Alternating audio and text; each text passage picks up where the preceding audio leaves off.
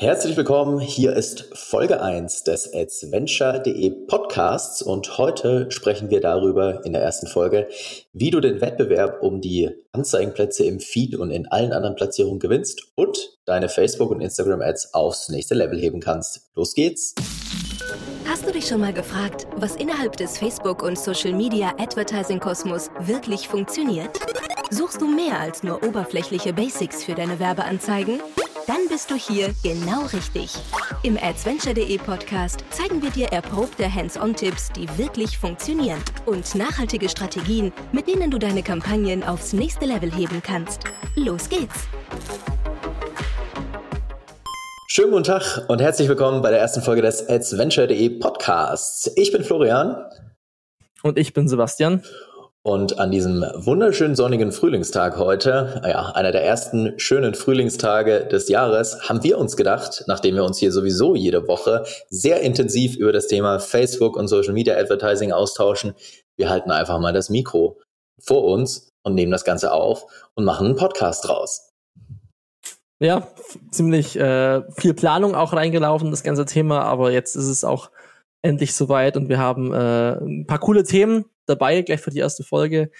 Äh, insbesondere das Thema, wie du den Wettbewerb gewinnst, äh, vor allem jetzt im Jahr 2019, es wird ja nicht weniger mit Facebook Advertising. Ähm, allein, dass der Podcast jetzt entsteht, zeigt ja nur, wie viel ähm, Bedarf da da ist. Ich meine, dein Blog gibt's ja auch schon lange, Flo, und äh, da ist auch eine riesen Community da, deswegen Richtig, wir haben gedacht, wir unterhalten uns einfach mal hier ab und zu genau. regelmäßig ein bisschen und halten das Mikro davor, zeichnen das auf und teilen das ein bisschen mit euch. Das Thema Podcast, wir sind ein bisschen late to the party, aber macht ja auch nichts. Ähm, lieber spät dran als nie. Genau, wir wollen uns heute in der ersten Folge so ein bisschen drüber unterhalten, was sind die Faktoren unserer Meinung nach, wie man den Wettbewerb um die Werbeplätze auf der Plattform, also auf Facebook, auf Instagram, in Feed und in Stories, was man da halt braucht, was man mitbringen sollte, um da ja, zu gewinnen und entsprechend die maximale, den maximalen Output quasi aus seinen Kampagnen herauszuholen. Richtig? Genau, so machen wir das. So machen wir das, genau. Gehen wir direkt rein ins Thema, würde ich sagen. Ähm, ohne langes Blabla. Ähm, lass uns direkt mal losstarten. Ähm, vielleicht so erstmal den Überblick ähm, über die Themen, von denen wir glauben, dass sie einfach am wichtigsten sind, über die wir heute sprechen werden. Wir werden viele Themen heute, ich sag mal, anschneiden, über die wir dann in den folgenden Episoden ja, nochmal deutlich tiefer sprechen werden. Heute erstmal so ein bisschen einen guten Überblick liefern über halt die Dinge, die ihr euch auf jeden Fall genauer ansehen solltet. Die vier genau. Themen, ähm, von denen wir glauben, dass sie extrem wichtig sind, äh, ist natürlich zum einen das Thema Tracking, also alles, was mit dem Thema Facebook Pixel zusammenhängt. Für viele nach wie vor ein Thema, was ähm, ja, was sie tatsächlich überfordert an vielen Stellen und was sie nicht so richtig greifen können. Wir wollen es klar machen, wir wollen so ein bisschen Licht ins Dunkle bringen. Dann, was ich ja besonders spannend finde an diesem Kanal und an den Möglichkeiten ist, dass man auf der einen Seite das Analytische, das Datengetriebene, was eben aus dem Pixel kommt, mit kreativen äh, Ansätzen sozusagen kombinieren kann. Also analytisches, äh, datengetriebenes Arbeiten gekoppelt mit kreativen Ansätzen. Und entsprechend ist der zweite Punkt das Thema Creative und das halt gekoppelt mit smarten Targetings. Genau, genau, dann haben wir im äh, nächsten Punkt noch das Thema Einsatz von neuen Funktionen, weil im Werbeanzeigenmanager ist nie was, wie es am Tag zuvor war, gefühlt. Also das ändert sich ja auch täglich etwas. Ähm, das ist natürlich einerseits äh, schön, aber andererseits ist es für Screenshots und äh, Blogs und Präsentationen immer ein bisschen ein kleiner Stress, das zu optimieren. Aber da wollen wir uns ein paar neue Funktionen anschauen, die Facebook jetzt gelauncht hat. Da ist zum Beispiel das Thema Campaign Budget Optimization dabei. Da sprechen wir nochmal im Detail drüber. Und als letzter Punkt haben wir noch so einen holistischen Ansatz von Aufbau von sinnvollen Kampagnenstrukturen. Also wie könnt ihr eure Kampagnen aufsetzen, dass es einfach sinnvoll und zielführend für euer Unternehmensziel ist. Genau, aber das wäre jetzt mal so die erste Folge in, im Recap, in der Gliederung. Genau, richtig. Lass uns doch mal direkt einsteigen in Punkt eins ähm, in den Pixel beziehungsweise in das Thema Tracking. Ich weiß nicht, wie, wie du das siehst, aber ich sehe das immer wieder, wieder, wenn ich mit Kunden zusammenarbeite, dass sie nicht so richtig verstehen, was der Pixel kann und was der Pixel macht und vor allem, warum man den Pixel überhaupt braucht. Genau, also entweder haben die Leute schon mal irgendwie was kurz davon gehört, aber sie können es gar nicht irgendwie einschätzen, was es jetzt ist und äh, wie du schon sagst, die Funktionalitäten überhaupt davon die mit dem Einbau einhergehen. Und dann haben wir natürlich das andere Problem noch, die anfängliche Hürde, also egal ob es jetzt Datenschutzthematik ist oder halt auch das Thema Einbauen technisch, ist da immer relativ hoch. Also manche Kunden können sie auch gar nicht einbauen, weil sie irgendwie äh, nur ein Template haben oder ein Baukastensystem. Aber ähm, da einfach mal ein bisschen zu beleuchten, okay, es ist wirklich, wirklich sehr wichtig. Und ähm, schauen wir uns auch mal die Standard-Events an, wie der Pixel eben noch besser genutzt werden kann außerhalb des Page-Views. Exakt, exakt, genau. Ähm, weil natürlich nur so das standardmäßige Tracking einrichten, wenn wir jetzt über E-Commerce sprechen, die Standard-Events einrichten, ist natürlich nett, ähm, aber spannender wird's dann, wenn man das ganze Thema noch so ein bisschen weiter treibt und quasi ja noch so ein bisschen mehr Dinge da einfach rauskitzelt. Aber lasst uns erstmal ganz kurz über das, das Thema Standard-Events sprechen, was Facebook ja im mhm. Laufe des äh, letzten Jahres nochmal weiter aufgebohrt hat. Ähm, bis äh, letztes Jahr gab's neun Standard-Events, mittlerweile sind es, glaube ich, 17 Standard-Events, ähm, wenn ich, wenn ich hier richtig liege.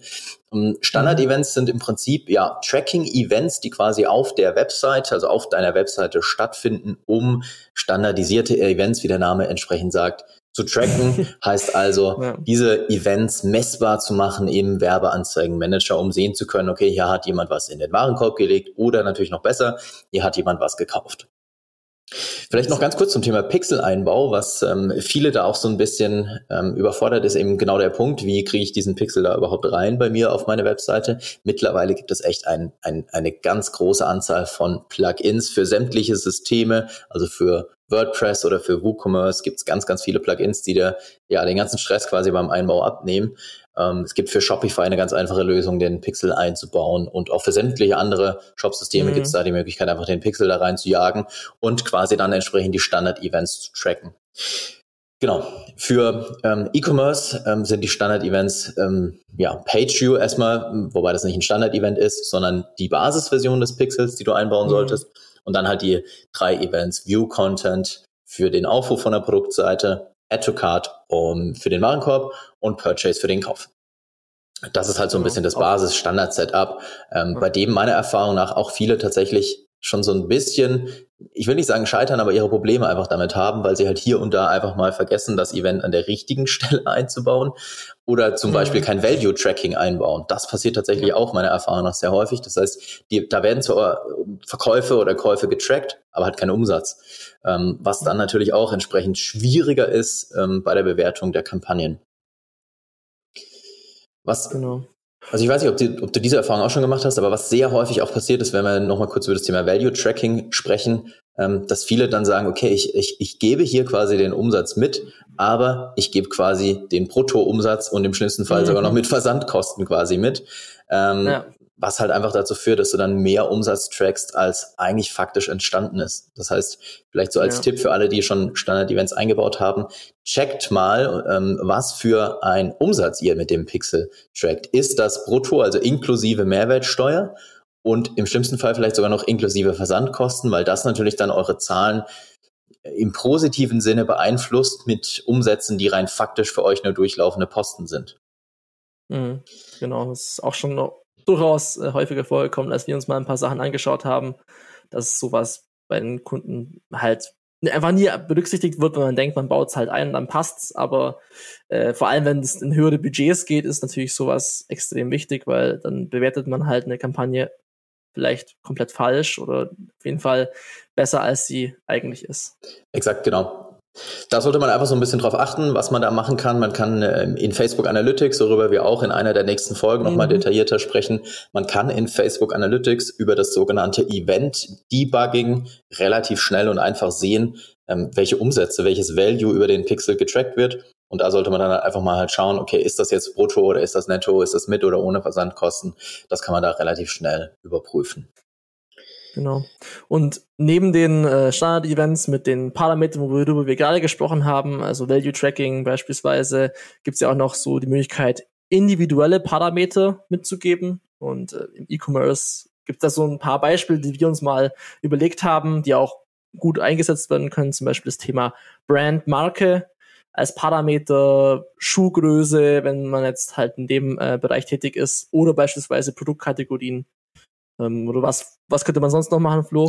Genau, also man, ich finde, man muss sich da immer so ein bisschen überlegen äh, mit der ja. datengetriebenen Brille, was kann ich dann am Ende für Kampagnen draus stricken? Und wenn man dieses mhm. Prinzip, diese Herangehensweise einmal verstanden hat, dann kann man halt auch kreativ mit dem Pixel umgehen.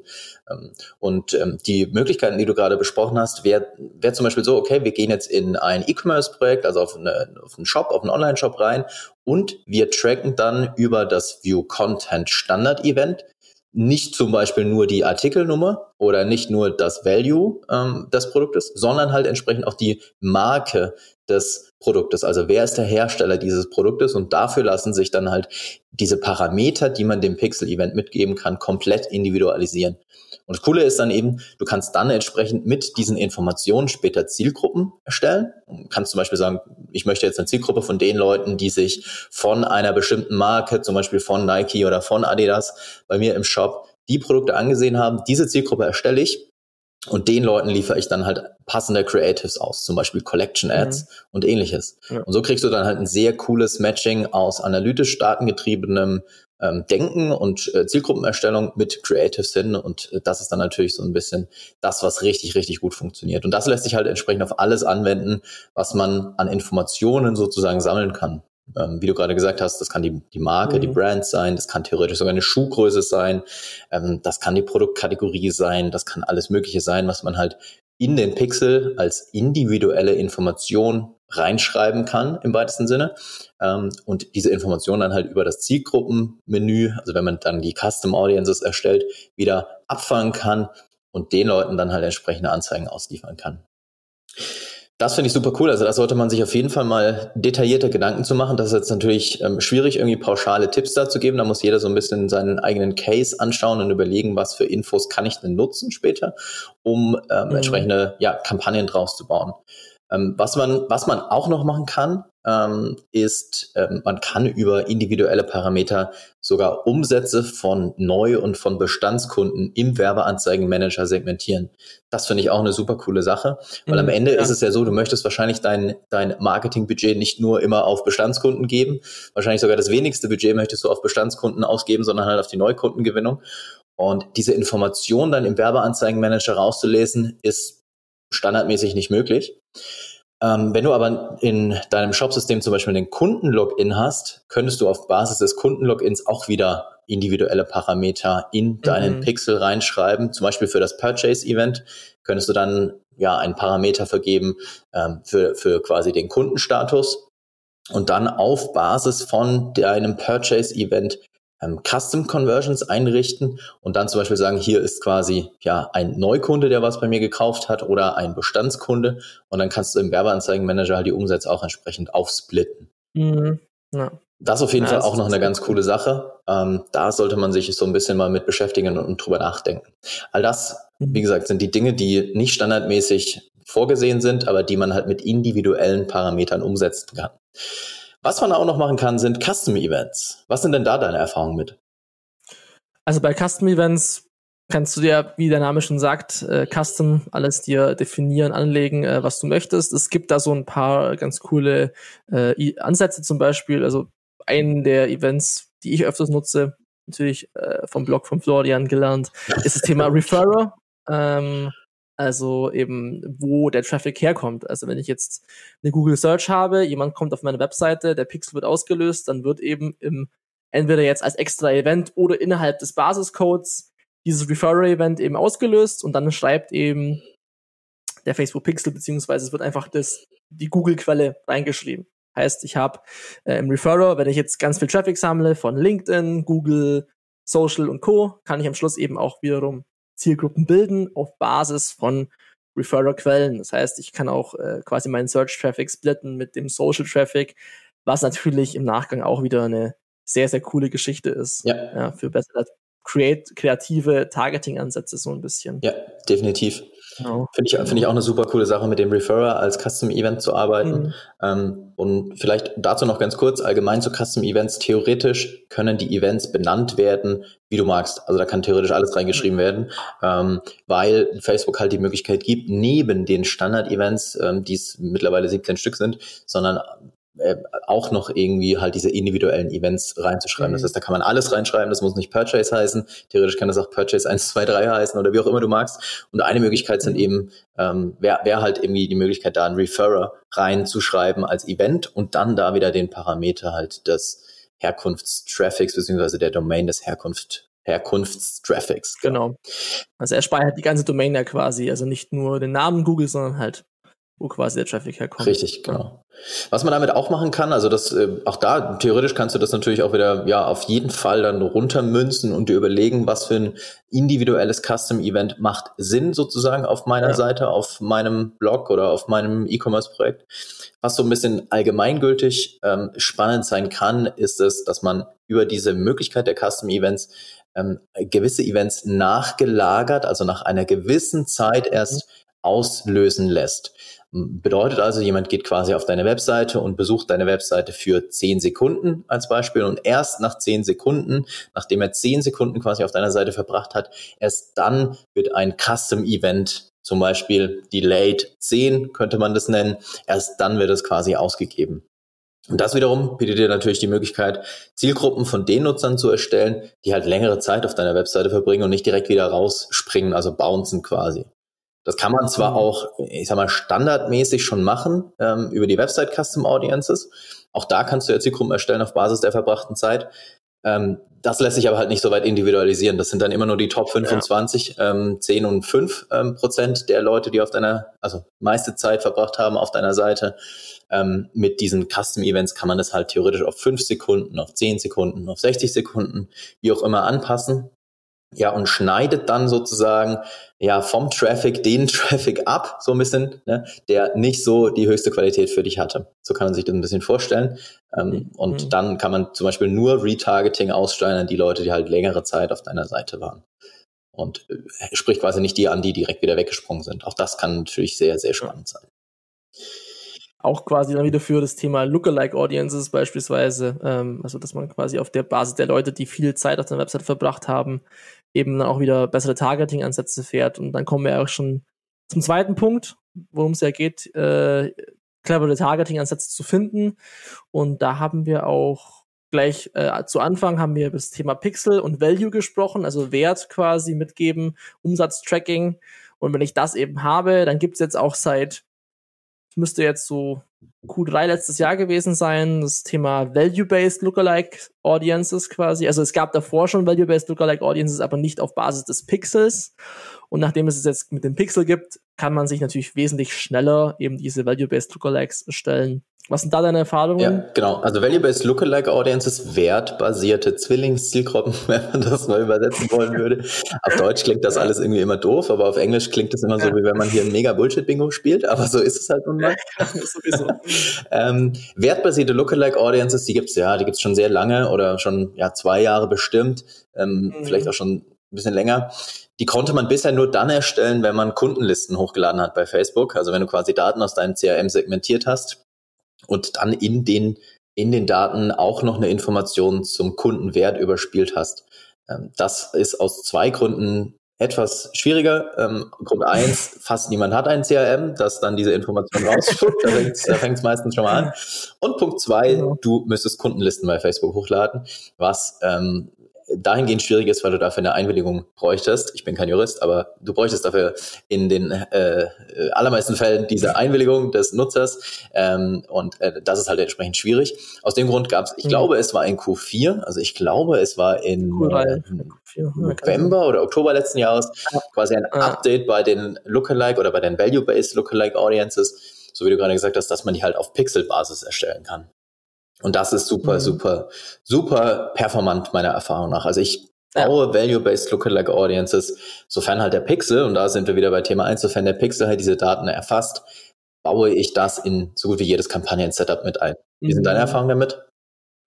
Ja, hat auch tatsächlich besser performt in den meisten Fällen als die klassischen Purchase Lookalikes, also die man früher immer genutzt hat quasi, oder zumindest meiner Erfahrung nach haben die jetzt im E-Commerce natürlich äh, da besser funktioniert. Also auch die dreiprozentigen, auch fünf Prozent teilweise kann man auch in ein Setup aufnehmen, wo man irgendwie Broad Match Audi äh, Dynamic Ads macht, dass man quasi Broad Dynamic Audiences ähm, nutzt. Äh, gibt es viele, viele coole Möglichkeiten, die zu nutzen. Ja, ja. definitiv. Auch meiner Erfahrung nach. Also tatsächlich mhm. hat das so gut wie immer die klassischen Lookalike Audiences outperformed. Das heißt, fast jedes Setup, ähm, also jedes E-Commerce-Setup ähm, bei mir läuft jetzt auch mit Value-Based Lookalike Audiences, entsprechend mhm. mit verschiedenen Größen.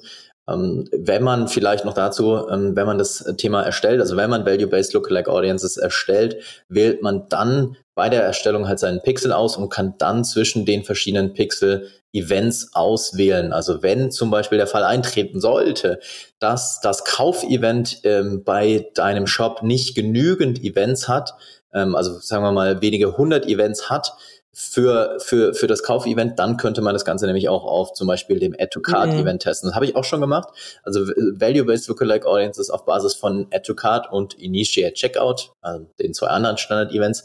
Auch das habe ich schon getestet und auch das hat besser funktioniert als die klassischen mhm. ähm, Lookalike Audiences.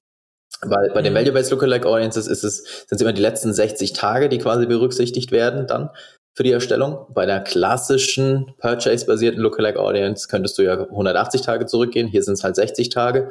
Ähm, wenn das halt fürs Kaufevent nicht stattfindet, dann kann man halt auch andere Events nutzen. Aber ja, das hat definitiv die anderen klassischen Lookalike Audiences ähm, outperformed.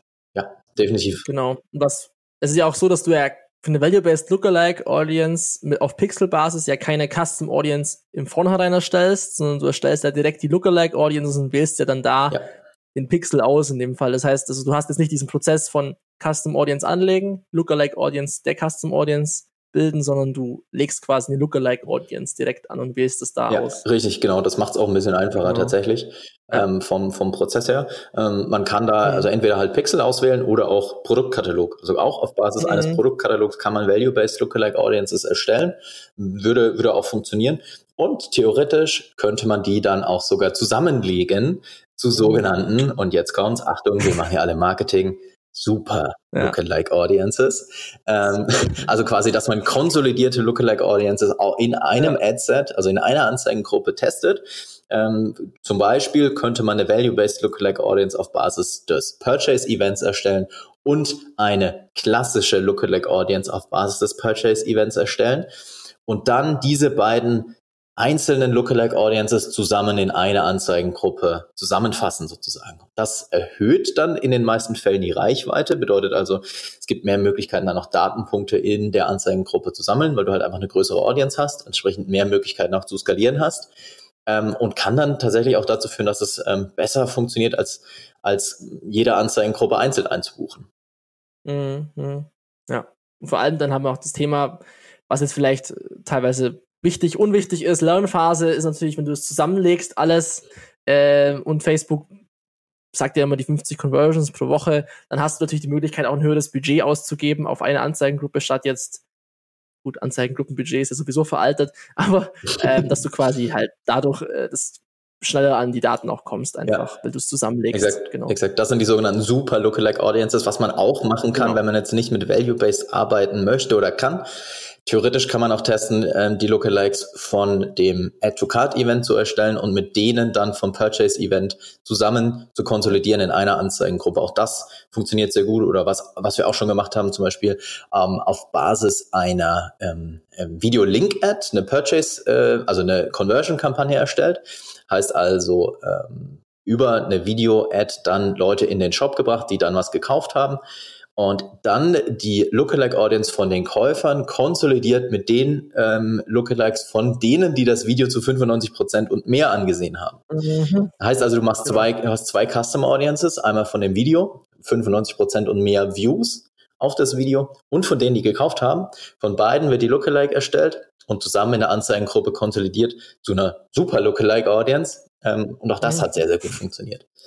Mhm. Ja, und dann ähm, kann man Lookalike Audiences auch noch auf Basis von URL-Parametern bauen. Also wenn du in dem, dem URL-Parameterfeld bei der Anzeigengestaltung äh, deine, deine Tracking-Links eben einfügst, dann kannst du eben theoretisch, lass es beispielsweise Lehrer sein, wenn du sagst, du targetest Lehrer und möchtest eine Custom Audience Leute bauen, die auf den Link geklickt haben, dann könntest du äh, quasi in der Custom Audience Erstellung ähm, sagen, ob es jetzt die Source ist oder UTM Medium, whatever, es, was auch immer es ist, das könnte ich eben da definieren und sagen, leerer beispielsweise oder contains leerer, dann hätte ich die Möglichkeit, eine Custom Audience zu bauen, und davon wiederum eine Lookalike zu nehmen. Und ja. haben wir auch schon mal getestet. Und das, Im B2B-Kontext ist es natürlich eine sehr spannende Geschichte, weil man dadurch halt Zielgruppen bildet, die man vielleicht nicht über das Interessenstargeting abdecken kann. Genau, also die Strategie ja. könnte zum Beispiel sein, man geht über das Interessenstargeting ähm, ran an die Sache, ja. targetiert vielleicht mhm. etwas mhm. zu breit, weil man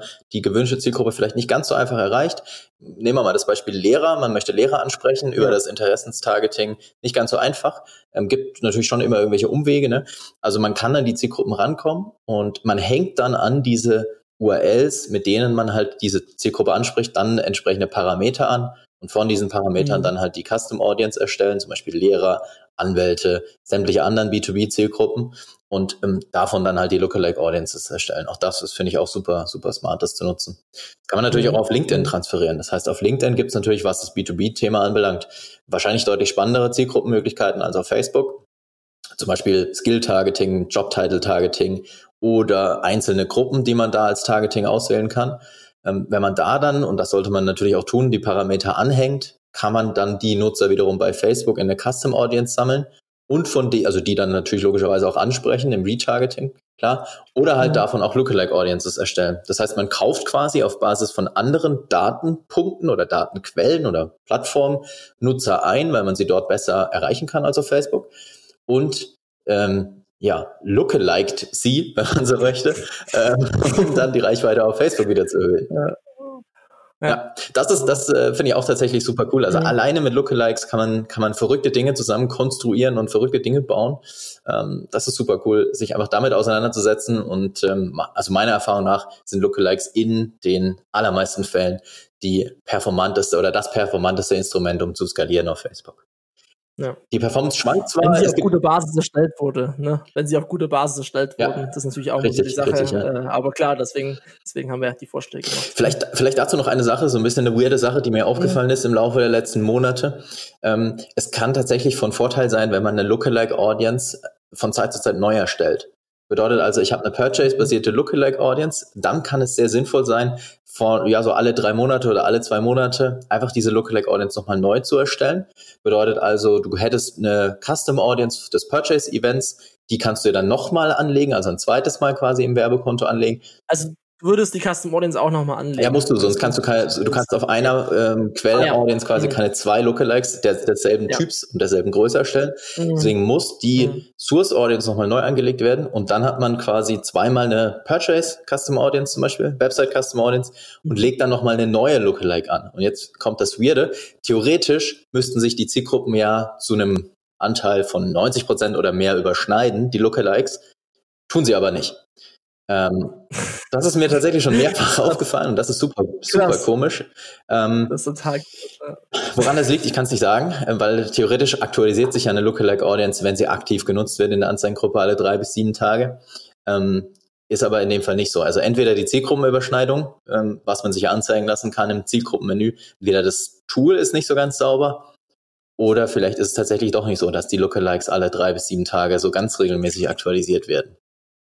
Das kann vielleicht so, so, ein kleiner, kleiner Tipp am Rande sein, wenn die Lookalike Audiences ja. mal nicht mehr performen, ähm, was natürlich noch viele andere Gründe haben kann, aber dann kann ein Weg sein, sie einfach nochmal neu zu erstellen. Tatsächlich, mhm. ja. Mhm.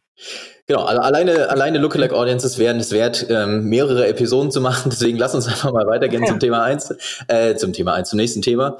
Ähm, wir sind nämlich nämlich hier heute bei Episode eins und wir haben noch viele andere Themen für heute mitgebracht. Mhm. Ähm, lass uns mal noch über ein paar Targeting-Optionen sprechen, die ähm, ja quasi jeder nutzen kann. Also die, für die man quasi keine Voraussetzung braucht, das heißt man braucht kein Pixel oder so, ähm, weil ja mhm. nicht jeder immer unbedingt mit dem Pixel arbeitet.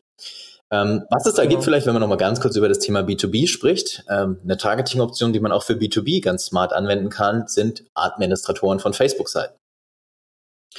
Ähm, weil ne, es gibt diese Option quasi Fanpage-Admin-Targeting gibt es schon eine ganze Weile, aber das hat Facebook jetzt nochmal ein bisschen aufgebohrt vor ein paar Monaten, dass man quasi mhm. einzelne Kategorien der Facebook-Seite nutzen kann und zum Beispiel Administratoren einer Seite für Essen und Restaurants ansprechen kann. Und dann ist einfach so der Gedanke, okay, wenn hier jemand Administrator von so einer Facebook-Seite ist, dann ist er wahrscheinlich auch Inhaber des Geschäfts oder zumindest wahrscheinlich Entscheider sozusagen in diesem Unternehmen. Und auch damit mhm. kann man dann quasi B2B-Targetings erstellen. Das kann jeder nutzen, ja. ähm, der den Werbeanzeigenmanager hat. Das heißt, das ist quasi ready to go. Ähm, und das findet man dann in den, ähm, im Targeting des Verhaltens, also des Verhaltenstargetings im Werbeanzeigenmanager, wenn man sich das anschaut. Ich klicke das hier gerade mal auf. Man klickt also im Werbeanzeigenmanager auf Durchsuchen, dann auf Verhalten und dann gibt es da digitale Aktivitäten. Darunter gibt es dann den Punkt Fanpage, Admins und da gibt es dann die ganzen Optionen, zum Beispiel Administrator einer Seite für Reisen und Tourismus, für Gesundheit und Schönheit oder für ja, Community- und Vereinsseiten. Da gibt es ganz viele andere Möglichkeiten noch, da kann man sich einfach mal ein bisschen umgucken. Und äh, ja, damit kann man dann auch entsp entsprechend ganz spannende Zielgruppen ähm, finden und natürlich theoretisch auch mit anderen Interessen noch koppeln. Also sagen, okay, ich möchte jemand, der Administrator einer Facebook-Seite ist und sich für, ähm, weiß ich nicht, digitales Marketing zum Beispiel interessiert. Mhm. Das kann man auch nutzen, finde ich auch ganz smart. Und finde ich auch ganz cool, dass Facebook das hier ja. nochmal weiter aufgebohrt hat und das Verhaltenstargeting hier nochmal ein bisschen erweitert hat. Ja, das sind auch so Targetings, da denkt man jetzt nicht in erster Linie drüber nach, wenn man äh, anfängt, auf Facebook Werbung zu schalten, dann geht man eher so nach dem Kaufverhalten. Aber damit geht man ja wirklich, äh, vor allem im B2B-Bereich, so an so Entscheider eben hin, wie du es gerade schon gesagt hast. Also ist eine sehr coole Geschichte.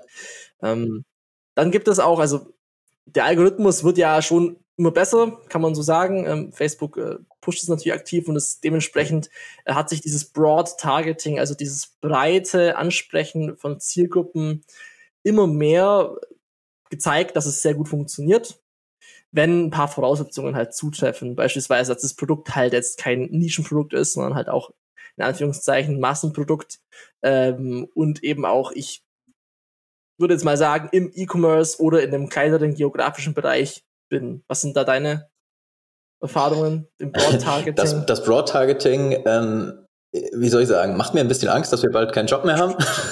Übertrieben gesagt, weil am Ende ist es so, man bucht die Kampagne ein und äh, ja, hinterlegt quasi kein Targeting mehr, also Open Targeting.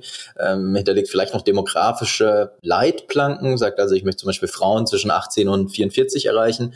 Ähm, das war's und lässt quasi dann dem Algorithmus komplett freie Hand.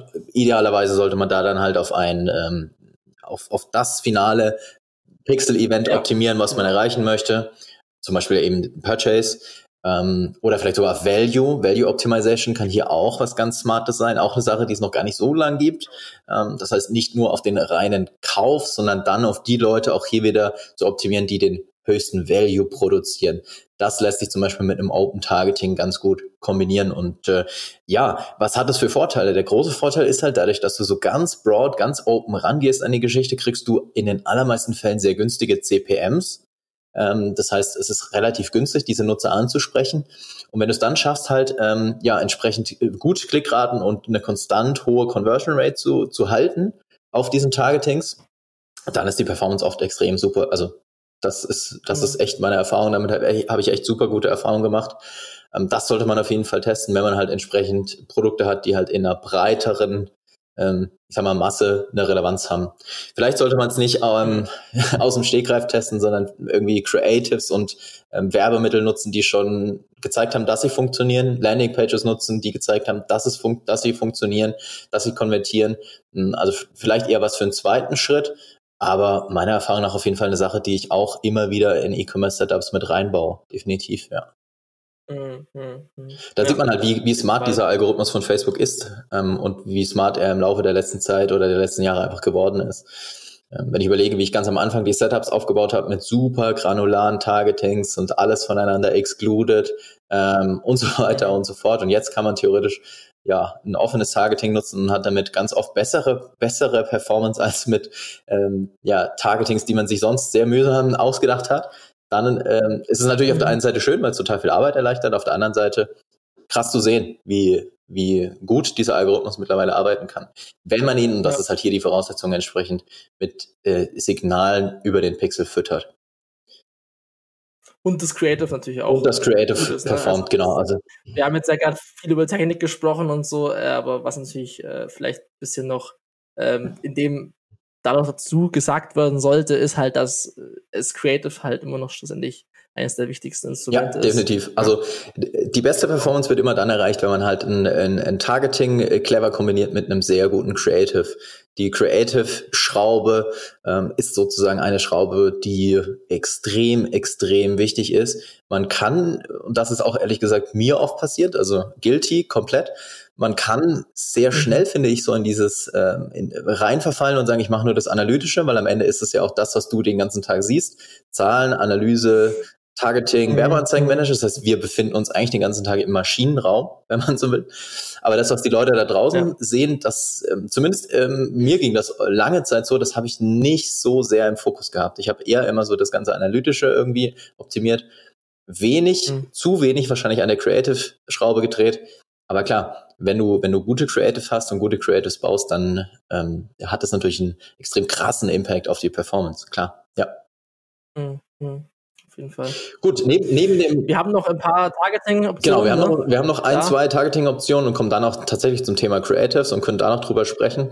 Ja. Ähm, vielleicht eine Sache, was beim Broad-Targeting auch ganz gut funktionieren kann oder was man nutzen sollte, ähm, was mit Sicherheit besser funktioniert, als mit einem, mit einem kalten Creative sozusagen loszustarten, ist ein Creative zu nutzen, was schon Social Proof hat. Ähm, bedeutet also ein Creative mhm. zu nutzen, was dann schon Likes hat, was Kommentare hat, was Shares hat im besten Fall. Ähm, und das wiederum bedeutet, halt nicht ein Creative zu nutzen, was direkt neu erstellt wurde. Oder man social proofed sozusagen seine Creatives im Vorfeld. Mhm. Heißt also, man nutzt ein Creative, was man eigentlich für die Neukundengewinnung nutzen möchte, erstmal so, dass man es an zum Beispiel ähm, eine Audience ausliefert, die in der letzten Zeit was gekauft hat. Ähm, heißt also, man legt eine Zielgruppe an, Purchase Event letzte 30 Tage. Das wären dann die Käufer der letzten 30 Tage nutzt dann in dem Fall tatsächlich das Interaktionskampagnenziel, also das Engagement Objective im Werbeanzeigenmanager, liefert den Leuten dann das Creative aus, um halt Social Proof zu sammeln, also Likes, Kommentare, Shares. Im besten Fall schreiben die Leute dann, hey geil, ich habe das Produkt gekauft und es gefällt mir voll gut, würde ich jedem weiterempfehlen, irgendwie sowas in diese Richtung. Und dann, wenn man diese Signale gesammelt hat, nutzt man das halt in einem Broad Targeting, also in einem Open Targeting. Ist ein bisschen so, ich weiß nicht, ob du das kennst, aber wenn du in Italien oder wo auch immer in Urlaub bist und es gibt zwei Eisdielen und links ist an der Straße ist eine und da ist, da ist mega voll und rechts ist eine Eisdiele, da ist kein Mensch. Wo gehst du hin? Ja, klar, zu den ja, deswegen, ist, ja, halt deswegen ist das Social Proof halt mega wichtig. Ja. Gut, weitere, weitere Targeting-Optionen, was kann man denn noch so nutzen? Äh, Geburtstagskinder, ne? Das kann man auch targeten tatsächlich. Ähm, da gibt es ganz coole Optionen. Wie, wie könnte man sowas nutzen, Flo? So Geburtstagskindertargeting? Genau, also Geburtstagskindertargeting, auch so eine Sache, sehe ich total selten in irgendwelchen Kampagnen-Setups, wenn ich irgendwie Audits von, von Werbekonten mache oder ähnliches. Ich sehe eigentlich in Geburtstagskindertargeting sehr, sehr selten nur, aber man kann sowas sehr clever nutzen. Zum Beispiel, es gibt, also es gibt die Option zu sagen, ich ähm, targete die Leute, die im ähm, April oder welchem Monat auch immer Geburtstag haben und spreche die dann halt entsprechend an mit einem idealerweise passenden Angebot, was ich habe. Ähm, das hängt natürlich immer so ein bisschen auch vom Angebot ab. Ähm, ich glaube, das Thema Self-Gifting nennt Facebook das immer, also sich selbst beschenken. sich selbst beschenken ist mittlerweile auch ein ganz großes Thema. Ähm, also man kann das definitiv einfach mal testen und schauen, wie was passiert, wenn ich Leute anspreche, ja. die in dem Monat Geburtstag haben haben? Ähm, oder kann ich das vielleicht irgendwie anders clever nutzen? Habe ich irgendwelche Geburtstagsaktionen? Habe ich irgendwas, wo hm, Geburtstagskinder irgendwas gratis bekommen? Ähm, all das ähm, kann man da halt sich zunutze machen, indem man halt dieses Targeting dann entsprechend nutzt. Auch auf jeden Fall eine ganz coole Sache. Ja. Genau, eine andere coole Sache, ähm, die man nutzen kann im Werbeanzeigenmanager, neben den ganzen Themen, die wir jetzt besprochen haben, ist natürlich das Thema Regio-Targeting. Ähm, heißt also das mhm. Targeting von Leuten, die an einem gewissen Standort sind und da dann kann man das Thema auch noch so ein bisschen auf die Spitze treiben. Und da kenne ich sogar jemand, der das gemacht hat und der ist sogar hier in der Leitung. Ja. Sebastian, schieß mal los. Genau. Was hast du denn da äh, gemacht? Also ich meine, ich, mein, ich habe es beim Flo das erste Mal im Hands-on-Video gesehen. Also es ist jetzt sowas, das eigentlich jetzt nicht mehr komplex ist. Du kannst ja beim äh, regionalen Targeting einen Ort festlegen. Du kannst aber auch diese Stecknadel verwenden. Also die Stecknadel kannst du quasi ziehen und dann auf den Ort legen, wo du magst. Und dann kannst genau, du ja wie bei, wie bei Google Maps im Prinzip, ne? Ja. Genau. Kannst einen Radius ähm, äh, definieren bis auf ein Kilometer genau. Jetzt ist aber natürlich ein Kilometer auch, wenn man äh, spezifisch targeten möchte, vielleicht ein bisschen viel. Man kann aber über die Stecknadel auch ausschließen. Also ich kann quasi um meinen Radius herum mehrere Ausschlussstecknadeln, nenne ich jetzt einfach mal so, äh, platzieren, um halt die ähm, das Targeting auf eine speziell einen speziellen Ort eben zu machen. Und da habe ich mir einen kleinen Spaß erlaubt. ähm, ist auch ein bisschen was und dann habe ich eben ein neues Video zum Thema Performance Advertising genommen und da eben mir den äh, Facebook Headquarter in Ireland genommen und da eben äh, das Targeting drauf ausgeweitet. Und interessanterweise ähm, habe ich dann noch, ich hab, wollte nämlich die deutschen Leute an dem Standort ansprechen, deswegen habe ich halt noch Sprache Deutsch definiert und habe dann tatsächlich auch das eine oder andere Like von ein paar Facebook-Mitarbeitern bekommen. Also, ja, also wer, wer, mit seinen, wer mit seinen Kampagnen die Facebook-Mitarbeiter ansprechen möchte, der kann das so tun. Genau, man muss es im Prinzip Wer mir Nachricht an Nachricht Facebook übergeben ja, genau. möchte, hey, ich möchte, dass der Werbeanzeigenmanager funktioniert. Ähm, einfach mal so eine Message zum Beispiel an Facebook liefern. Oder wer keinen Ansprechpartner ja. hat, der kann einfach mal so versuchen und sagen, hey, ich möchte einen Ansprechpartner bei ja. Facebook haben. Ja, man muss sich genau. im Prinzip, man muss sich im Prinzip vorstellen, wie so ein negatives Stempeln. Ähm, Finde ich, das, so kann man sich genau, vorstellen. Also man, man wählt ein, ein, ein Stecknadel aus, einen Umkreis aus und stempelt außenrum negativ aus, sozusagen. Ich habe früher, früher in der mhm. Grundschule immer Kartoffeldruck gemacht. Da muss ich irgendwie gerade dran denken. Da haben wir mit so Kartoffeldruck dann auf so, auf so, auf so Taschen, auf so Stofftaschen immer irgendwas draufgestempelt. So ein bisschen kann man sich es auch hier vorstellen. Mhm. Ja, genau. Und da, da kann man ja. dann halt den Umkreis theoretisch auf wenige Meter, wenige hundert Meter genau festlegen und dann zum Beispiel die Facebook-Leute ansprechen. Oder was kann man auch machen? Messen, also Leute, die auf einer Messe sind, ansprechen, Messebesucher, mhm. auch wieder so ein bisschen ja. B2B vielleicht, aber Messebesucher ansprechen. Ähm, man kann theoretisch ähm, mhm. Unis oder, oder Schulen damit ansprechen. Also wenn man sagt, hey, Recruiting ist für mich ein Thema, kann man das nutzen. Ähm, oder was ich auch schon gehört habe, was der eine oder andere macht, wenn er irgendwas zum Thema Dating hat, er nutzt dann irgendwelche größeren Großraumdiskos ähm, und targetiert dann die Leute, die am Wochenende zwischen, ja, zwischen 23 und 6 Uhr morgens in dieser Großraumdisco sind und spricht die dann so an. Habe ich auch schon mal gehört, dass das jemand macht? Ich weiß nicht. Also auch ich cool. weiß nicht. Ich habe es nur mal gehört, dass das schon mal jemand gemacht hat. Asking for a friend. Ja, äh, soll, soll funktionieren, genau. Also das funktioniert halt über dieses Ausschlussprinzip. Ja im Werbeanzeigenmanager für, für das Standort-Targeting. Stecknadel setzen und dann ausschließen, mhm. beziehungsweise eine setzen und alle anderen ausschließen. Genau, so, jetzt haben wir sehr lange über das Thema ähm, Targetings gesprochen. Lass uns doch nochmal zum Abschluss ähm, über das Thema Creatives sprechen. Was gibt's genau, denn da für Möglichkeiten? Creatives. Was gab's ja, denn da also, in der letzten Zeit für ein paar coole Updates? Also es gibt jetzt schon seit längerem, das sollten, das wissen wahrscheinlich die meisten auch, aber äh, vielleicht nochmal gesagt, es gibt die Möglichkeit, jetzt quadratische Link-Ads zu mhm. machen. Also nicht im 16 zu 9 Format die, die äh, Link-Ads zu machen, sondern ähm, quadratisch, was natürlich äh, im Hinblick auf Mobile First äh, super ist, weil ich einfach mehr Screen Space habe und nicht dieses kleine äh, Fenster nur im Feed abdecke mit 16 zu 9 falls ihr so mobil mal die Ads seht im 16 zu 9 Format, die sind dann schon echt klein und fallen auch nicht so auf. Und mit, mit dem 1 zu 1 Format kann ich einfach mehr Platz einnehmen. Man kann das auch so weit äh, treiben, dass man, ähm, der Andrew Foxwell hat da öfters drüber gesprochen, dass man eben, das war bevor es die quadratischen Link-Ads gab, eben einen normalen Facebook-Post macht. Lass es im ähm, 4 zu 5 Format sein beispielsweise, dann könnte ich da noch was taggen und dann habe ich halt noch mal über fast ein vertikales Format noch mehr mhm. Platz im Feed und kann damit äh, beispielsweise Was arbeiten. Was genau mit also, taggen? Produkte taggen, oder? Produkte markieren. Genau, Produkte zum Beispiel vertaggen, wenn ich mhm. E-Commerce bin, ähm, dann kann ich das da noch vertaggen und dann habe ich halt, also wenn man es mit SEO vergleicht, dann habe ich halt ein großes mhm. Snippet einfach äh, an Platz im Feed und das fällt wahrscheinlich auch äh, mhm. einfach mehr auf, vor allem ja. am Smartphone. Sehr coole Sache. Genau, das Thema Tag, genau. Tagged Image Posts, definitiv auch eine Sache, ähm, von denen jetzt wahrscheinlich ja. jeder Facebook-Ansprechpartner sagen würde, nutzt das nicht. Und ich glaube sogar die Facebook-Doku sagt, nutzt das nicht ähm, aber es funktioniert ja. oft sehr, sehr gut, gerade wieder im E-Commerce.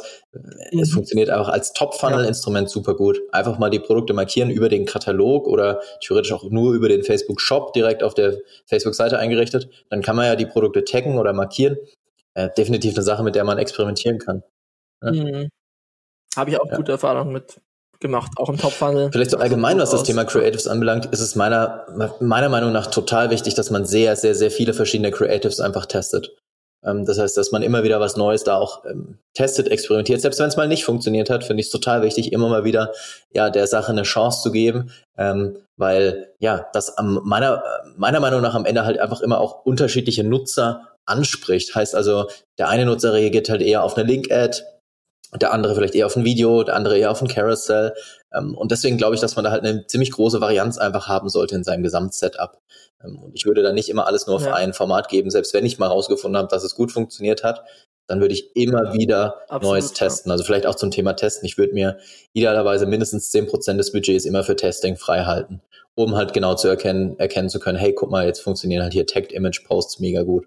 Ähm, also da sollte man so viel wie es geht einfach testen und experimentieren.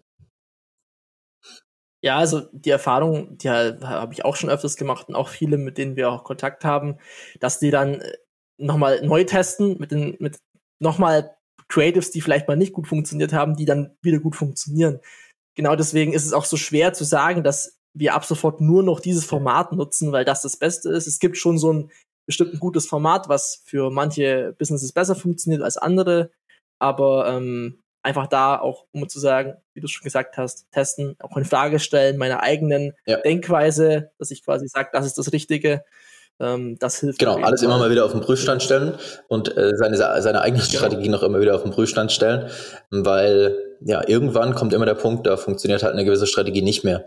Zumindest in diesem Umfeld, in dem wir uns hier mhm. bewegen. Und deswegen ist es so wichtig, dass man immer wieder neue mhm. Dinge, gerade was die Creatives anbelangt, auch testet. Was auch noch ganz cool ist zum Thema Creative und was ich selten, selten sehe, sind Instant Experiences. Also ehemals Canvas mhm. Ads, jetzt Instant Experiences, auch mal wieder einen neuen Namen von Facebook. Ja. Ich verstehe, dass es ein bisschen aufwendiger ist, das Thema zu bauen, tatsächlich. Ähm, das heißt, die Einrichtung von so einer Instant Experience bedeutet natürlich Aufwand, ganz klar. Ähm, aber man kann halt super coole Dinge damit machen. Man kann das super kreativ einsetzen. Insbesondere, weil man eine Instant Experience mit einer weiteren Instant Experience verlinken kann. Ähm, bedeutet also, du kannst aus dieser kleinen Landingpage, was ja eine Instant Experience ist, das heißt, du erstellst dann eine Landingpage ja. direkt bei Facebook, die kann man untereinander auch wieder verlinken und quasi von der einen auf die andere Landingpage dann den, den Nutzer ähm, ja, verlinken. Das äh, hat halt entsprechende Vorteile, weil diese Instant Experience super schnell lädt. Und der zweite Vorteil ist, ähm, du kannst dann aus den einzelnen Instant Experiences wieder Zielgruppen erstellen. So, was kann man jetzt da machen? Ich habe da mal ein super cooles Beispiel von Sky, von Sky Deutschland gesehen. Die haben da mit Instant Experiences einfach ein Quiz umgesetzt. Das heißt, die Instant Experience war mhm. quasi ja wie so eine Art Quiz aufgebaut und man konnte dann auf Ja oder Nein oder wahr oder falsch klicken und ist dann quasi in die nächste Instant Experience verlinkt worden. Dann wieder Ja, Nein, Ja, Nein, Ja, Nein. Und ganz zum Schluss war dann quasi der Call to Action, um auf die Landingpage zu kommen oder um nochmal von vorne anzufangen. Also super, super smarter Ansatz mit Instant Experiences zu arbeiten. Mhm. Gerade für alle, die sagen, mhm. hey, ich kann kein Pixel einbauen auf meiner Seite, dann kann man mit Instant Experiences spannende Dinge umsetzen, weil man über die Custom Audiences dann von diesen einzelnen Vollbilderlebnissen, wie es da heißt im Zielgruppenmenü, weil man von denen dann wiederum eigene Zielgruppen erstellen kann. Ja, das sieht dann auch schlussendlich halt sehr, sehr cool aus, wenn man sich da ein bisschen Mühe gibt bei den, bei den Instant Experiences. Da kann man auch mit einem Designer ganz coole Sachen machen. Also das sind sowohl Funktionalität als auch aus Look and Feel ja. Sehr schnell alles. Genau. Wer, wer, wer sogar einen, also wer einen Katalog hat im Business Manager, wer also seinen Datenfeed in ja. den Katalog, äh, in den Business Manager als Katalog einspielt, der kann dann auch Produkte da einfügen als Produktpalette zum Beispiel. Das ist auch mhm. eine ja tatsächlich einfache äh, Möglichkeit, um Instant Experiences aufzubauen. Das heißt, man braucht irgendwie ein Header-Bild, dann ein bisschen Text, dann macht, fügt man Produkte aus einer Palette ein und dann theoretisch den Call to Action und schon hast du eine Instant Experience. Ähm, äh, man, also mhm. da kann man, finde ich, auch mit wenig Aufwand, mit wenig Creative Aufwand schon echt viel erreichen. Mhm. Ja. Ja, und da gibt es ja auch so dieses Pendant dazu, so ein bisschen das Thema Collection Ads für E-Commerce. Also es sind ja eigentlich, ist auch der Instant Experience Builder in, in dem eigentlich relativ simplen äh, Format. Aber bei Collection Ads habe ich eben diese Möglichkeit, noch Produkte quasi direkt im Feed zum zu featuren, im Feed schon zu featuren und dann eben äh, die Leute auch in so ein Shopping-Erlebnis auf genau, es ist, äh, mobiles Vollbilderlebnis. Genau, Collection Ads oder Sammlungen auf Deutsch. Ja. Wie, du, wie du gesagt hast, im Prinzip ist es wie so ein kleines Schaufenster. Das heißt, du lieferst da quasi ja, als genau. E-Commerce-Unternehmen deine, zum Beispiel deine Top-Produkte aus, die du sonst normalerweise irgendwie in dein Schaufenster hängen würdest. Ne? So kann man sich ein bisschen vorstellen. So das, was die Leute halt irgendwie mhm. in deinen Laden reinziehen würde, wenn man so möchte, wenn man jetzt mal vom stationären Handel ausgeht, das kann man so in eine Collection-Ad einbauen. Ähm, dass halt, wenn man entsprechend einen Katalog hat, und das ist halt so immer hier diese Hürde bei diesem Format, das heißt, du brauchst einen Katalog, du brauchst Produkte da drin, dann funktioniert das und es ist ja per se auch ein E-Commerce-Anzeigenformat. Aber, und jetzt ja. kommt's, man kann das Thema natürlich auch ein bisschen kreativer denken, weil ähm, theoretisch kannst du in so eine Collection halt alles einbauen, wenn du da etwas kreativ rangehst. Denn ähm, ja, in den Katalog, der ja eigentlich per se erstmal für E-Commerce gedacht ist und entsprechend auch als Produktkatalog betitelt, betitelt wird von Facebook, kann man mittlerweile sogar sehr einfach alles reinladen, was man reinladen möchte.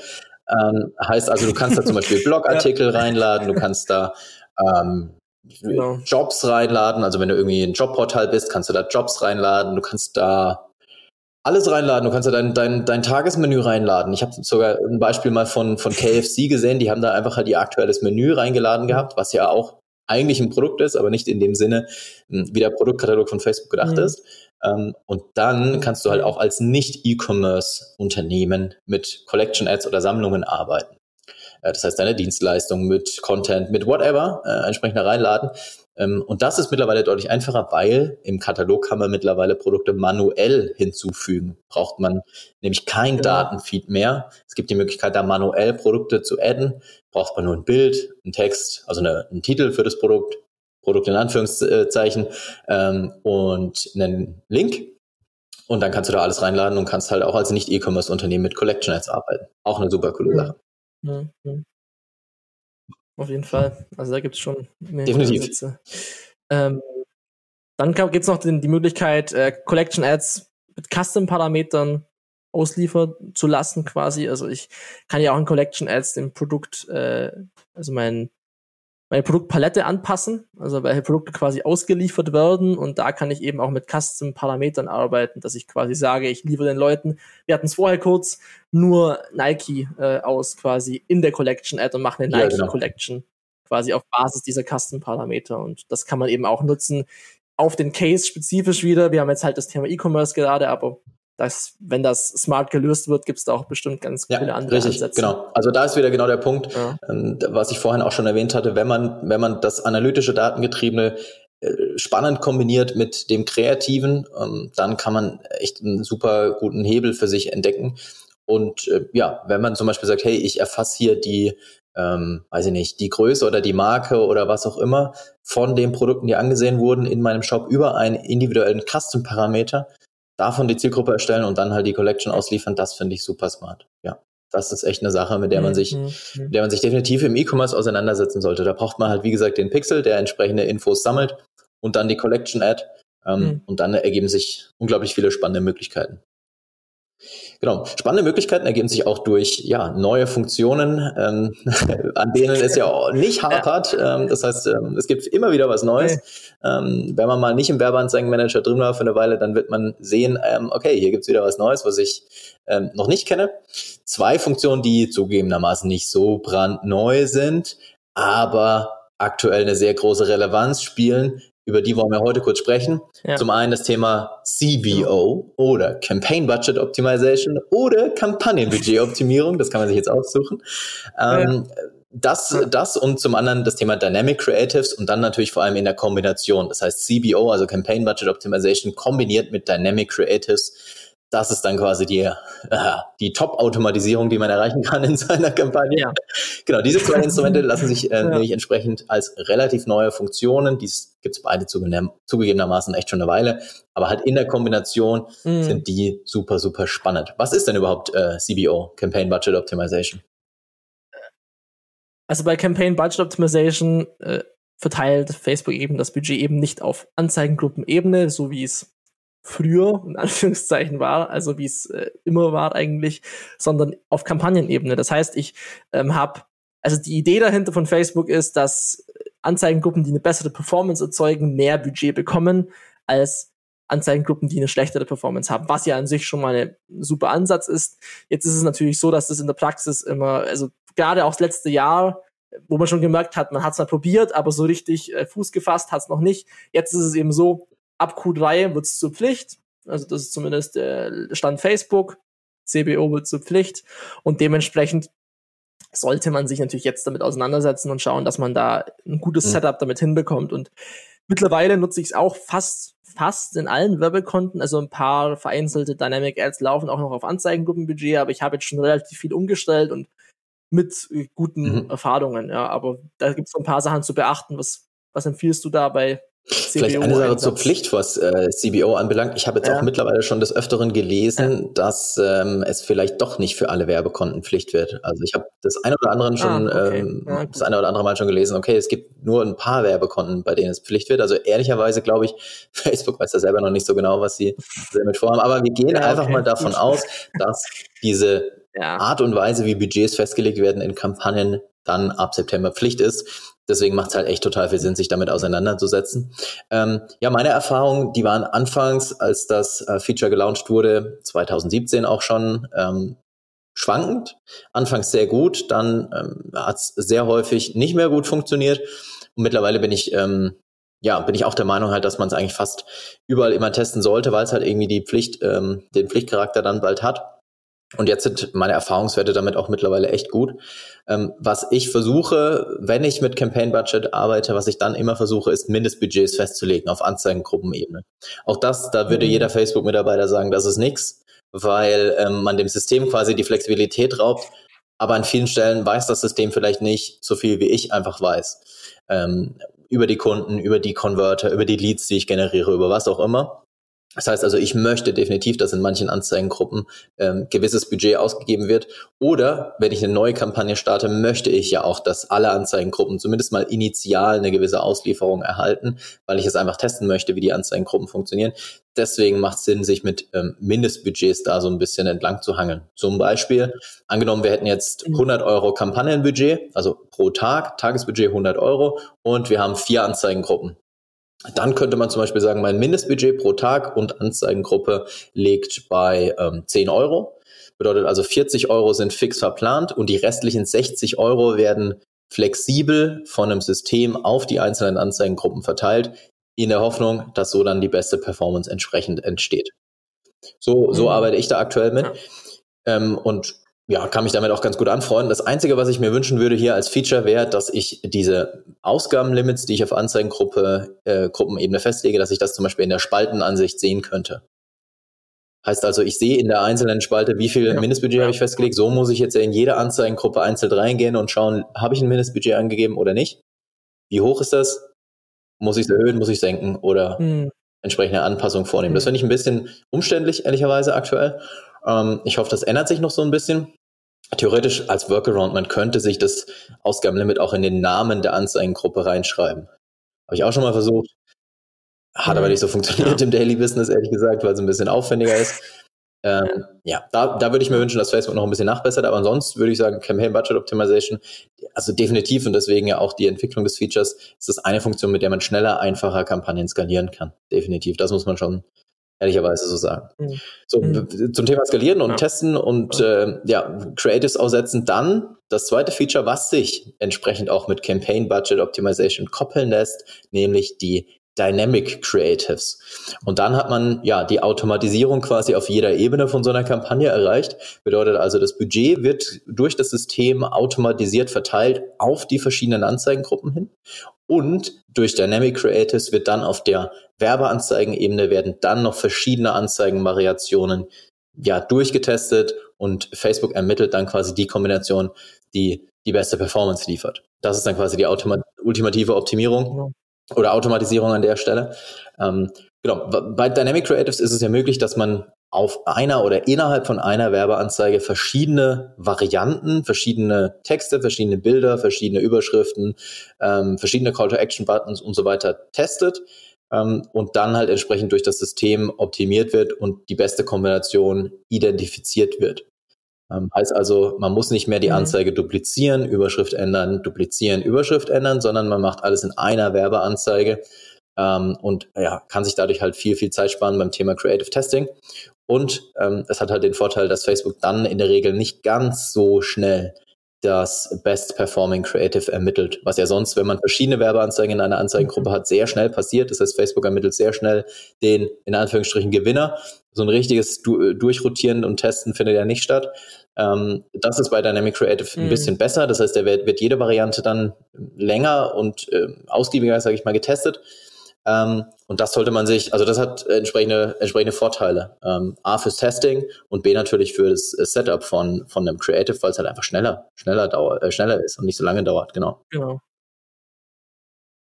Da wäre auch noch eine Sache ganz cool, fällt mir ein, ein was Features angeht, ähm, wenn ich Dynamic Creatives auf der Anzeigengruppe, Anzeigengruppenebene aktiviere, dann ähm, muss ich, egal ob ich, also wenn ich quasi neue Anzeigengruppen habe, dann müsste ich die jetzt für jede Anzeigengruppe ja. neu anlegen. Und aktuell, also mein Workaround ist quasi, ich starte immer nur mit einer Anzeigengruppe, wenn ich jetzt zum Beispiel vorhandene Zielgruppen habe und ich dupliziere danach alles, dann habe ich natürlich die, die Arbeit auch äh, äh, quasi nicht so groß Arbeit, aber wenn ich jetzt alles einzeln machen müsste für die Anzeigengruppen, müsste ich alles nachbauen und ich kann die auch mhm. nicht im Bulk bearbeiten. Also ich kann jetzt nicht alle gleichzeitig auswählen und da das äh, hochladen. Das sind noch so ein paar Sachen, die in Dynamic Creatives ein bisschen im Aufsetzen bei größeren, bei mehreren Zielgruppen ein bisschen aufwendig sein können, aber ansonsten ist es natürlich ja. wesentlich schneller als äh, das andere Thema und ich habe auch einfach am Schluss bessere Insights über die, die ja, Ads, die exakt, funktioniert exakt. haben und kann mir das auch gut aufschlüsseln lassen, Texte und Bilder und alles. Genau, vielleicht zum Thema Aufschlüsselung. Wenn man, wenn man sich dann anzeigen lassen möchte, welcher Text oder welches Bild am besten funktioniert hat, kann man dann auf der Werbeanzeigenebene über die Funktion Aufschlüsselung halt rauslesen. Also das heißt dann Aufschlüsselung nach dynamischem Werbeelement. Das sind dann die Dynamic Creatives, die auf Deutsch ähm, dynamische Anzeigengestaltung heißen. Genau. Da kann man sich dann halt die Texte einzeln aufschlüsseln lassen, die Überschriften und die Bilder oder die beste Kombination aus allem. Das heißt, man kriegt leider nicht jede Kombination, also die Ergebnisse für jede Kombination angezeigt, sondern nur die beste Kombination. Ja. Und was man dann machen kann, das ist auch so eine Sache, glaube ich, die sehr wenige nutzen. Man kann die beste Kombination nutzen, also das Werbemittel, das Creative sozusagen nutzen, über die Beitrags-ID und dann einfach auch in anderen Kampagnen nutzen. Das heißt, auch auf Dynamic Creatives wird sich ja Social mhm. Proof ansammeln.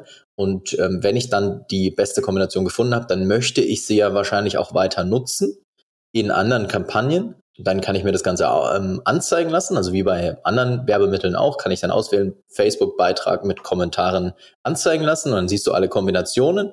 Da sucht man sich dann die Kombination raus, die die besten Ergebnisse gebracht hat, gemäß der Aufschlüsselung, klickt dort dann nochmal auf die mhm. Uhrzeit und auf das Datum des Beitrags und dann kann man oben aus der URL die Beitrags-ID rauskopieren und bei einer neuen Kampagne als bestehenden Beitrag sozusagen wieder einfügen. Ist ein bisschen umständlich, ehrlicherweise, aber es funktioniert. Ja, genau. Und dann hast du halt diesen Social Proof einfach, dem, von dem wir vorher schon gesprochen haben. Gerade wenn man das auslagert in eine neue Kampagne oder ins Prospecting, also in Top Funnel, dann ist sowas natürlich auch Gold wert. Äh, oder man sammelt das Engagement noch über Custom Audiences an. Äh, das ist dann äh, euch in dem Fall überlassen, wie ihr an das Thema herangeht, aber Dynamic Creatives sind auf jeden Fall ein Test wert und dann eben die Existing Posts zu nutzen, um zu schauen, ob die, ob die beste Kombination dann auch besser performt als Dynamic Creatives, weil ich hatte auch schon mhm. beide Cases, dass Dynamic Creatives super gut funktioniert haben. Ich habe es ausgelagert, es hat schlechter funktioniert, oder ich habe es ausgelagert, es hat viel besser funktioniert. Und da ist wieder das Thema Testen halt absolut Absolut. Absolut, absolut relevant. Ähm, und genau. wie gesagt, auch hier, was gestern funktioniert hat, muss morgen nicht mehr funktionieren. Deswegen immer testen, aber Dynamic Creative sind halt ein sehr super, äh, sehr, sehr spannendes Instrument, um sehr schnell und einfach testen zu können. Und dann in der Kombination ja. auf der Kampagnenebene Campaign Budget Optimization aktivieren und dann auf der Anzeigengruppenebene noch die Dynamic Creatives. Ähm, das äh, ist auf jeden Fall eine Möglichkeit, mit der man, also eine, eine Art des Setups, mit dem man auch sehr gut dann auch skalieren Gut, mhm. lass uns zum Abschluss ja. nochmal ganz kurz die Themen ja, ja. zusammenbringen, denn am Ende ähm, sind das natürlich alles viele einzelne Themen, die man dann sinnvollerweise ja in eine Struktur irgendwie bringen sollte und clevere Kampagnenstrukturen aufbauen sollte. Ähm, eine ganz wichtige Sache vielleicht grundsätzlich dazu, finde ich, ist, dass man die verschiedenen Funnelstufen auf der Kampagnenebene trennt. Heißt also nicht Prospecting und Retargeting in eine Kampagne einfügt, sondern eigene Retargeting und eigene Prospecting-Kampagnen erstellt, was auch bei ähm, Campaign Budget Optimization noch vielleicht eine Sache ist, was man definitiv beachten sollte. Äh, Campaign ja. Budget Optimization mit einer Kampagne, mhm. die Retargeting und Prospecting beinhaltet, das wird nicht gut gehen, äh, meiner Erfahrung nach. Das heißt, Trend ja. am äh, ja, Trend, ja, Trend, Trend, Trend, trennt die verschiedenen Funnelstufen auf Kampagnenebene auf, Prospecting und Retargeting trennen und ähm, ja, nutzt dann zum Beispiel Campaign Budget Optimization und Dynamic Creatives im Prospecting und im Retargeting vielleicht irgendwie Collection Ads, Instant Experiences oder Dynamic Ads. Und vielleicht noch eine Sache, von der ich glaube, dass es ganz viele nicht auf dem Schirm haben, sind Loyalty-Strategien. Heißt also, nach dem Kauf mhm. ist es meistens nicht vorbei und vergesst die Leute nicht, wenn sie was bei euch gekauft haben, sondern nutzt auch diese Zielgruppe und liefert auch den Leuten entsprechend ja Kampagnen aus, weil am Ende sind, ist, mhm. ist das ein mini kleiner Hebel. Ihr braucht dafür wahrscheinlich ganz, ganz wenig Budget, aber der Return on Ad Spend auf diesen Kampagnen, auf diesen Anzeigengruppen ist in den allermeisten Fällen extrem gut und es führt halt einfach dazu, dass das Lifetime Value der Kunden ja. dadurch nochmal extrem gesteigert werden kann. Ähm, und vor allem ähm, ja mhm. euch dadurch halt ja die Gesamtperformance deutlich deutlich nochmal nach oben treiben kann. Genau. Das macht ihr am besten mit einer Reach-Kampagne, also mit einer Reichweiten-Kampagne, weil hier geht es ja nicht in erster Linie darum, äh, auf den Sale zu optimieren, weil das sind ja sowieso gerade Käufer gewesen. Die Zielgruppe wird sowieso nicht so extrem groß sein. Dementsprechend, äh, wenn ihr eine Reichweiten-Kampagne anlegt und als im Targeting halt die Purchase-Leute auf Basis des Pay Facebook Pixels definiert, könnte damit super ähm, ja, einen hohen Return on Ad Spend erzeugen. Genau. Gut, dafür, dass wir uns vorgenommen haben, eine ja. halbe Stunde ähm, so ein bisschen in den Überblick zu geben über die, ja, unserer Meinung nach aktuell wichtigsten Features und äh, Themen, sind wir jetzt bei über einer Stunde angelangt. Ja. Aber ich glaube, es war genau. sehr viel Wichtiges dabei. Es waren sehr coole Insights mit dabei.